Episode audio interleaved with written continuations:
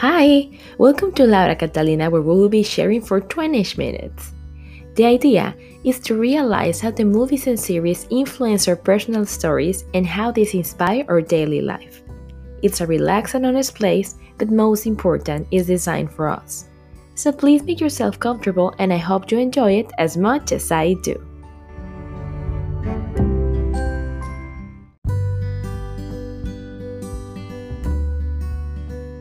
Olá, bem-vindo ao Laura Catalina, onde estaremos compartilhando por 20 e tantos minutos. A ideia é darmos conta de como os filmes e séries impactam nossas vidas pessoais e de que maneira eles inspiram nossas vidas. É um espaço de relaxamento e sinceridade, mas, sobretudo, um espaço para nós. Portanto, fique à vontade e espero que goste tanto quanto eu.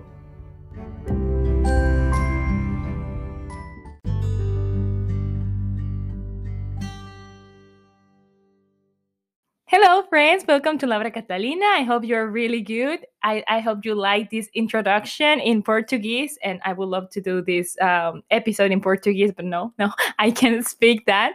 Um, but well, as you know, we will have a guest today, and I'm super excited because I just met, uh, well, my friend. When was that? Like uh, last year? Yeah, yeah. This year just started, so last year, and it was super funny because we were with some other uh, Brazilian friends and we start to talk and then we realize that we have like a lot of things in common that we really like some books and for me was like oh my god in some point we were just talking and i'm super happy i'm super happy that he's here today he listened to my podcast in Spanish, so it's amazing. He has like a really good understanding of Spanish. So, yes, I'm super happy to have him today here. So, welcome to Laura Catalina, querido George. How are you?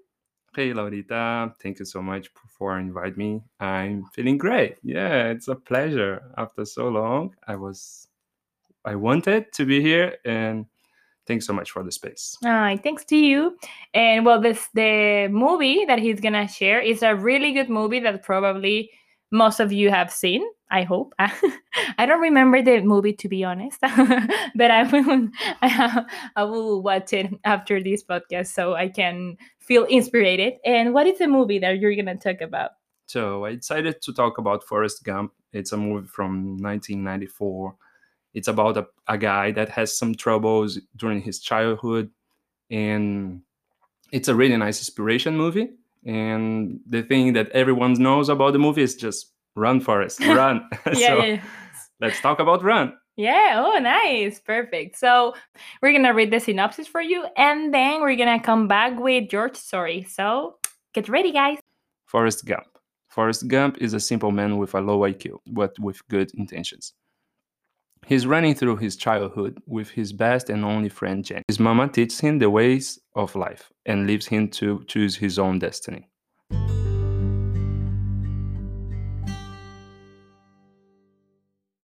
Ta-da! Well, that was like a really fast synopsis, but I love it. I love it because, guys, you all uh, watched the movie already, so it's all good.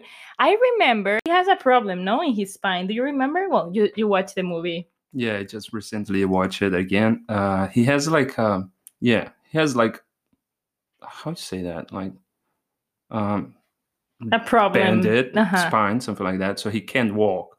And when he's young, he he goes to the doctor. The doctor gives him some brace in the legs. Mm-hmm. So yeah, so that's like he has a difficult to walk. He's he's a bit low in IQ as well, so he has like this difference for talking as well. It's mm-hmm. not a normal yeah. talking. So yeah. Yeah, I remember that. I remember that part, but that's not your case. That's not your case at all. So how is Forrest Gump, this movie, related to your life, querido? So it has this scene in the movie that he was sitting in the bench and he's talking about um, an episode that happened during his life, and he he started describing one day that he just started running. So he says that day, for no particular reason, I just decided to go for a little run. And then he started describing how he started running mm-hmm. on the mm-hmm. movie, and that's when everything started. He runs across the country. He goes really far, and then like as much as far that he decided to go, he hours overcoming mm. his challenges. So first of all, he tried to go to this, the end of the city. Then after that, he decided to cross the state. After that, he decided to go to the sea. And when he arrived in the sea, he said, "You know, since I run that far, why not just turn off, turn turn back, and do it again?" So he started running, and then he just started like inspiring people and running and Mhm. he runs across the usa for like three times i think for three years and something like that. Yeah. It's amazing. So that that part of the movie really remind me and during lockdown last year when i was bored at home after work and i said you know what? I'm just gonna go for a run and i never been a runner Mhm. so I tried before, but I, I felt really boring. you know, Okay. like just running laps, so I didn't like that much. And that day I just felt like it. I was okay. I just tied my shoes on, changed my clothes, and then after work went for a run. It was just 10 minutes running and I got exhausted. I couldn't run at all. I was like, oh my god, like what's happening? You know, I'm I'm training, I'm going to gym. Yeah. yes, no. because you go to gym, amigos. He goes to gym really early in the morning. Like at what time? Uh, I usually go like five first yeah, first you time, see? yeah. I mean, if you are in the gym at five, then at what time you need to be wake up? You know? Yeah. Yeah. yeah. Um, So it was for you like why I cannot run or why I cannot I, I don't feel that I have all the energy or all the strength in my legs, no? To Yeah, it- run if I'm going to the gym every yeah, it was like, what's happening? You know, like I'm being fit. I'm, Mhm. con- I'm a fit person. Come yeah, on. I, I, I think so. But like, it's a completely different exercise. So yes. as soon as that you start moving, and then you start feeling the impact, you you just like lose your breathing. So it's a complex sport. It's Mm. not that easy. So yeah, after that, that run, I was okay. I I feel good. Um, but I want to do more. I want to be capable to go over it. You know. Mhm. So I start running every day and feeling happy about it as well. It's the only sport that we could do during the lockdown, so we couldn't do much. True. And then after like one week and a half, I said, you know what? I'm gonna try to go for 10Ks. You know, Mhm. try to gonna run for 10 kilometers. Um, I never thought that I was capable to do it, but then I was running every single day and I was improving. And even though like I was feeling lots of pain, I had I was happy and I Mhm. felt that was really good. So I searched on the internet how to run. I'm doing something wrong, you know, like I'm Yes. feeling pain, you know, like my knees this was so sore. This is not okay. Yeah, so I said, okay, what I have to do to stop feeling pain? hmm So I went to like in the YouTube and said, how to run. because yeah, on YouTube it's like everything, everything, that you need. everything. And they have a really good advices, you know. Oh. So then I I put it that in pra- in practice after um, one week and a half. hmm and i remember that i was running i was like with 10 i was with 7 ks already i was feeling a lot of pain and then i remember my friend saying run is easy. It's just put one feet in front of the other. Just keep doing it. No stop. So i say okay let's go. Let's go. I was i took my phone out. I look at it was like 7 ks i say no i can do it 10 i, i'm gonna go for 10 so then i went so hard and then i finished 10 so it was like one week and a half, two weeks training max, and I did my first 10Ks. wow. So when I did that, I said, that's it. Like, I love it. Mhm. I love it. The way that I feel after running, it was it was a great feeling. I just Mhm. arrived at home and I said, I, I talked to my friend, say, look, I did it. You know, I ran. Yes. Fucking I I just wanna get the phone, call my dad and say, Hey dad, I did ten guys.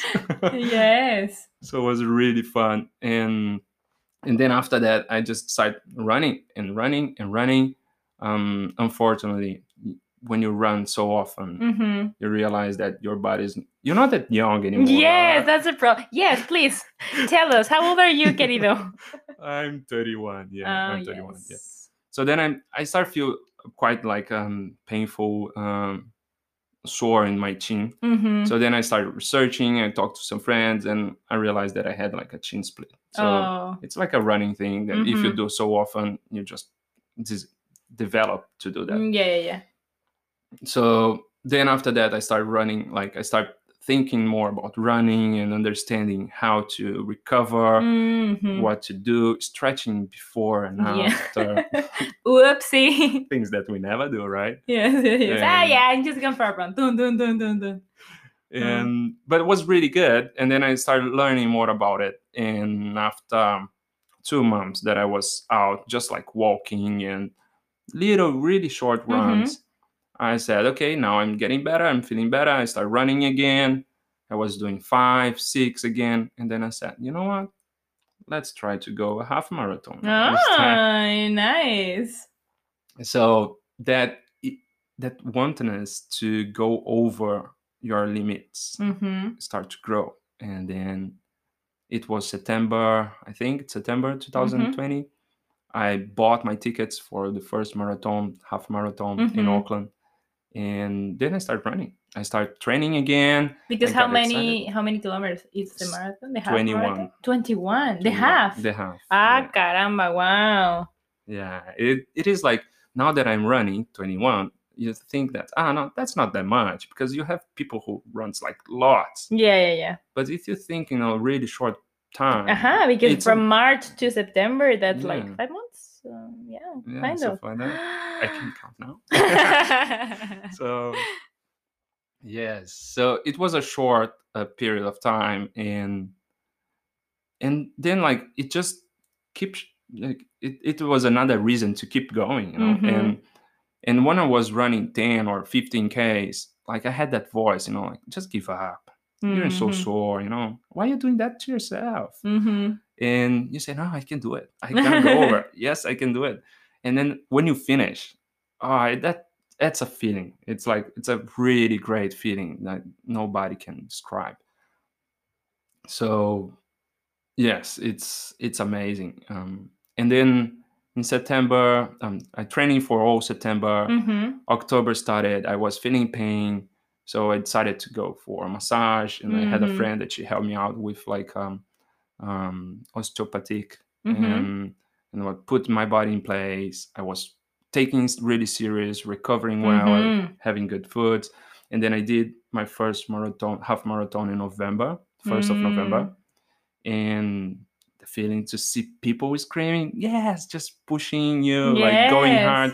It's it's really cool it was my first competition like i didn't do it to win i just did it for yeah, finish yes, you know of course. of course and but you see that that many people at streets just trying to push and motivate everyone that was running Mm, that's super cool. it's so cool Yes. and crossing the finishing line Mhm. ha, Wow. you can't you can't describe it's amazing So you were running for how long? so it i finished with one hour and 50 minutes Wow. yeah people like people who usually do the guy who won the half marathon i think he did in 1 in 20 something like that so Oh, yeah so they're it was really sup- fast But it was super good your time still. no yeah it's it's not that bad for mm-hmm. who's like learning how to run you know Exactly. it's really good yeah that's i got impressed with myself Yeah. it was really cool but when you're running with lots of people Mm-hmm. you just get in the pace you get the energy you get the vibe and then you just keep going then you always push yourself a little bit more because you're Mhm. like if you don't run you just people go over you so you have to run Yes. so many people You don't have another option. You're running or you're out. Yeah, yes. You're exactly. on the floor. Wow. yeah you should try Yes. To be honest, I'm super bad with sports. And it's something that, that I tried during the lockdown because we were living with more friends. And one of these friends, you know, he's like a coach in in jump fit that is this place that you go and, and jump and so he's like a coach fitness coach and i was like oh my god with all these fitness people and i was like hello i don't do anything i just walk because i i walk a lot here in auckland but like doing an sport i really like admire the people that loves to do an sport because i think it's really nice for first for your body but then also for your like for your soul you know? It's Yeah. like really you feel like you're accomplishing something. Yes exactly. I think like you have to try to find a hobby you know? You yes yeah try- yes. and when you do it once and you have you enjoy the practice during the practice and then when you finish just take a moment have a deep breathe and think about the feeling that you have in that moment. Mhm, yeah. And that's that feeling when you're like have done everything when you finish Mhm. that energy that you feel that adrenaline that will make you want more Yeah. and then you say you know what i'm gonna start doing that Yeah, because it's like a nice pain that you have, no? When you are doing a sport, you're like, oh, this pain in the legs or in the arms, even if you're doing something, you're like, oh, it's like a nice pain that you feel. So I will try to find my sport. Maybe. No, but maybe running is something I could like because if I like to walk, maybe I like to run. yeah and exactly like if you walk the, is the first step right so Yeah. you just you just have to do it a bit faster right? Easy. yeah the thing about the thing about running it's like it's good because you're just doing your pace you know? Yes. it's just That's you so that's so nice. that's like nobody else pushing you so if you're Mm-hmm. tired okay just push a little bit more and then you Mhm. stop you know Mm. just keep moving Yeah, that's that's true. So, do you think that that's your favorite sport, running, or Ah. you used to do another sport when you were younger? i used to have i used to do a lot of sports so Mhm. I really like surf as well. Mm. But in this moment, I believe that running it's it took over. Mm, took over everything, yeah. Yeah, because like we couldn't do much Mhm. during the lockdown. So it's so easy to to to run. Like you don't you don't need a right time. You can do it whatever you want. like, True. in your own time. So but I used to do a lot of sports. I, I really like sports. I like the feeling Uh huh. yeah. the feeling when you do something when you when you just overcome or when you play soccer and you do a goal or something Mhm. like that you know it's amazing yeah I- Yeah, I think that what happened with the sports is that you can feel that you are like a winner really easy, and that's really nice to feel that. You know, like Yeah. yes, I did something. So yes, I know that I have a lot of friends that listen to this podcast that are, are really fitness people and they like to do sports and everything. So good for you. I will try to find a sport. I promise. I promise. It's part of the thing that I should do this year. good for you but no, thank you very much for sharing your story. I, you will inspire a lot of people to run or to keep running, or if you really like a sport or you are like tired, it's a yeah, it's a really good thing to do. Even that if you are like, ah, I don't want to do this anymore, do it. Well, it's it's George advice because it cannot be my advice. So I'm super happy that someone is talking about the sports here. yeah. just do it just yeah. keep running Yeah. Yes. Just just do it just do it like Forrest. like how, how is the phrase? Like go run Forrest run, run Forrest, run. Yeah, run Yes. Well, amigos, we're gonna share um something that is related to this, and then we're gonna come back to say bye.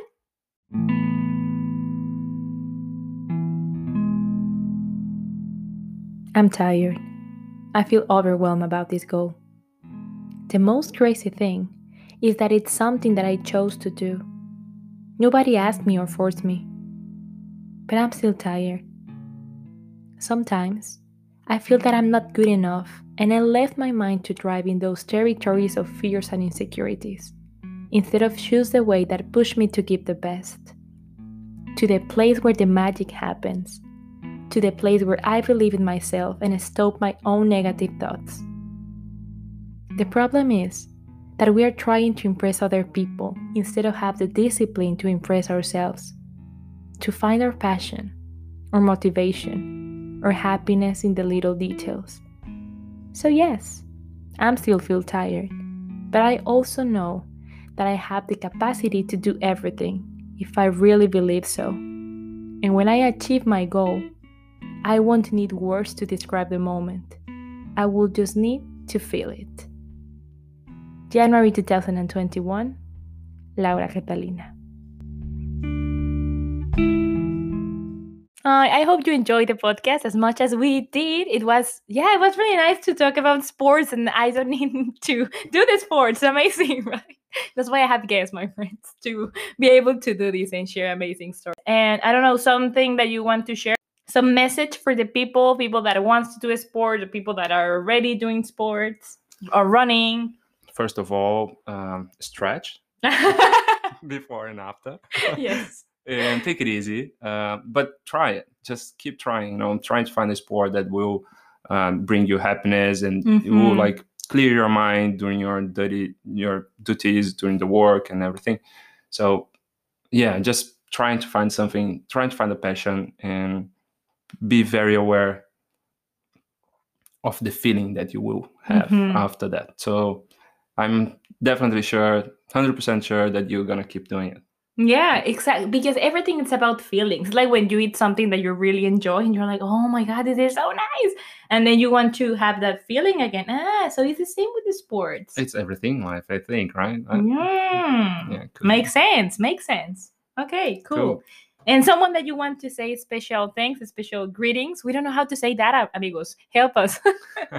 So I would say hi to my friends that probably listening, Laura, Catalina, Alba, um, my friend that really um, pushing me to go further, William as well. Hmm. So thank you, the Brazilian community here, my family, Woo. and yeah, I'm really happy to be here. Thanks so much for this space. Hmm. Um, I'm really big fan. Ah, thank you. It's so good because he doesn't speak Spanish, but he understands. Amazing. Uh, now you can say something in Spanish. Hola amigos, ¿cómo están? ¿Cómo estamos? Well, amigos, thank you very much for listening to Laura Catalina in this um, three language episode. and we had a lot of fun. Uh, if you want to come and speak in Portuguese, ah, or next time we can do like a Spanglish. How do you say it? No, Spanish, Portuguese, Portuñol Portuñol. in yeah. Portuñol. And then, amigos, the ones that speak Spanish, you will see that you don't understand Portuguese, but they will understand because the Brazilians can understand Spanish really good. I believe so. Yeah, yeah. a bit easier. Yeah, exactly. Thank you very much. And we send you a big hug from New Zealand, the end of the world. Goodbye. Bye. Bye.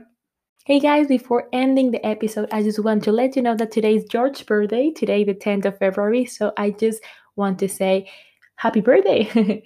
I wish you an amazing year and a really, really great day. Thank you very much for sharing uh, part of your life with us in your birthday. That's so special. And guys, thank you very much for listening to Laura Catalina. A lot of kisses. Bye bye.